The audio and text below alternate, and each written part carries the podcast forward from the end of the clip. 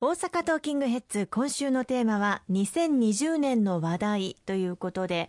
2月23日は開園後初めての天皇誕生日となりますね。ただし今年の場合は日曜日にあたりますので翌月曜日が振り替休日となります。えちなみに去年から12月23日お休みではなくなりましたのでぜひ皆さんお気をつけください。やはりあの30年続くと当たり前になってしまいますね。そうですね。実はあの毎年12月23日は私があの卒業した高校で音楽祭が行われていたんです、はい、まあ、祝日を生かして音楽祭をやっていたんですが、まあ、去年からこれが祝日じゃなくなったということで来年からどうするかということを、まあ、学校側も悩んでいるようなんですが、まあ、平日になってもやはり12月23日にやるということを決定したとこの間伺いました。そうなんですね。まあそういったいろんなこともなんか調整しなくてはということが出てくるかもしれませんね。そうですね、まあ、その代わりにあの現在の、まあ、令和時代になって初めて2月23日が天皇陛下のお誕生日となるということで、うん、国民私たちこぞってご祝意を申し上げたいと思いますね。はい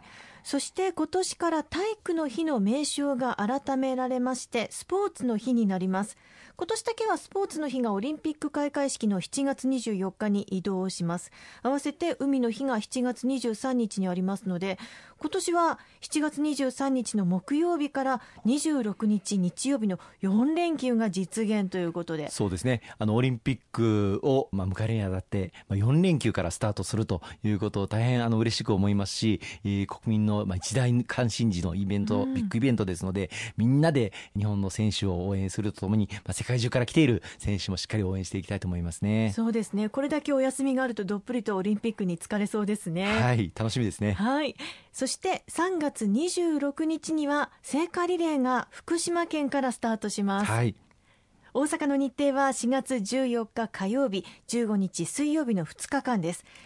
石川さんの地元でもある豊中市もコースに入ってますね。はい。あの、4月の14日は堺市、吹田市など、まあ、計9つの市で聖火リレーが行われることになっています。まあ、東大阪では近鉄和歌岩田駅をスタートするところから始まるんですが、花園ラグビー場なんかに至るルートを通るというふうに言われています。で、最後、まあ、吹田市では万博記念公園で太陽の塔を中心に走るコースになっていまして、まあ、セレブレーションのイベントが、この4月の14日の夜は行われると。で、翌2日目の4月の15日には、泉佐野市や貝塚など、まあ、先週地域をはじめ、9つの市町でリレーを実施するということになっています。世界遺産に登録されたモズ古市古墳群も近くを通るというふうに聞いていますし、また大阪市内では船を使った水上ルートも予定をされているということです。最後、4月の15日の夜は、大阪の中央公会堂、中之島公会堂の前で、セレブレーションのイベントがあるというふうに聞いています。ます。大変楽しみですね。で、あの、今おっしゃっていただいた豊中もコースに選ばれているんですが、はい、実は豊中は、あの、オリンピック聖火リレーパートナーの企業による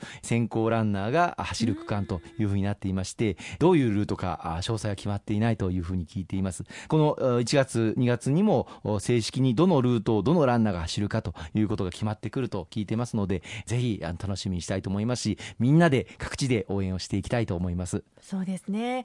そして2020年度中にマイナンバーカードを活用した消費活性化策マイナポイントが導入される予定になっているかと思います。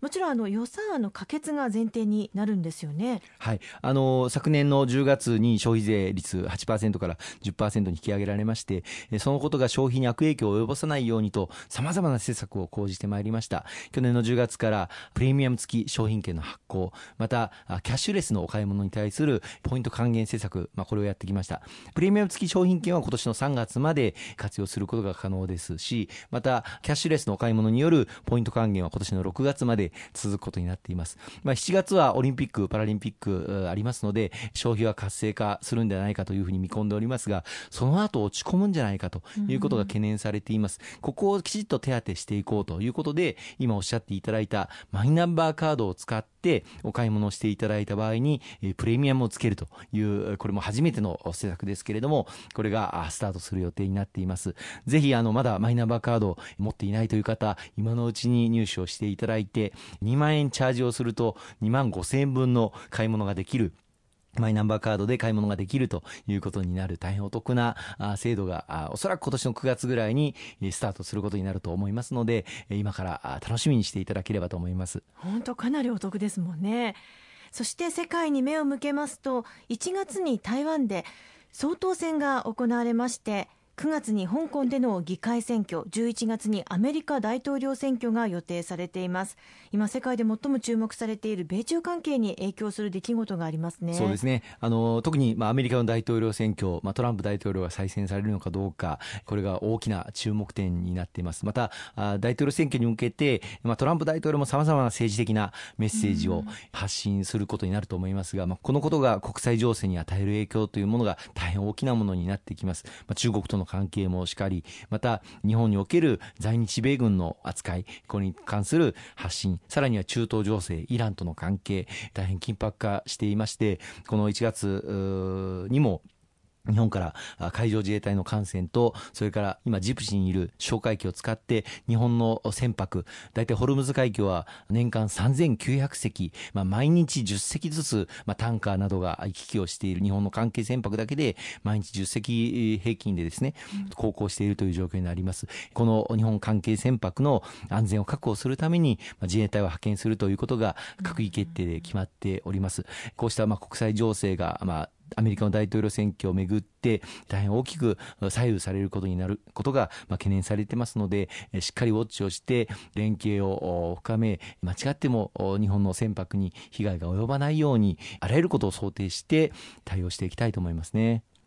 2020年も引き続き世界から目を離すことができない状況というのは続きそうなんでしょうか、はい、特にあのイギリスの EU 離脱が、まあ、昨年の12月の15日に議会選挙が行われてジョンソン首相率いる与党・保守党が、まあ、圧勝したということに単独過半数の議席を獲得をしました、まあ、これによってイギリスの EU からの離脱というのはもうほぼ確実視されているわけです、まあ、今後イギリスと EU の間で、まあ、離脱後の経済関係をどうしていくのかという具体的な、まあ、協定書の協議議が整うことになってこようかというふうに思っていますけれども、まあ、この状況もしっかり注視をしていかなければいけないヨーロッパ地域の景気の減速というものが日本の経済にも大きな影響を与える可能性ありますのでまた日本の企業も大変多くイギリスあるいは EU 地域で活動しています。そうした企業が被害を受けないように、うん、えー、日本としても政府を挙げて外交的な努力そして進出している日本の企業に対する支援策というものを強化していくことが必要だと思っていますし、まあ、そのことを我々も政府に強く働きかけていきたいと思います。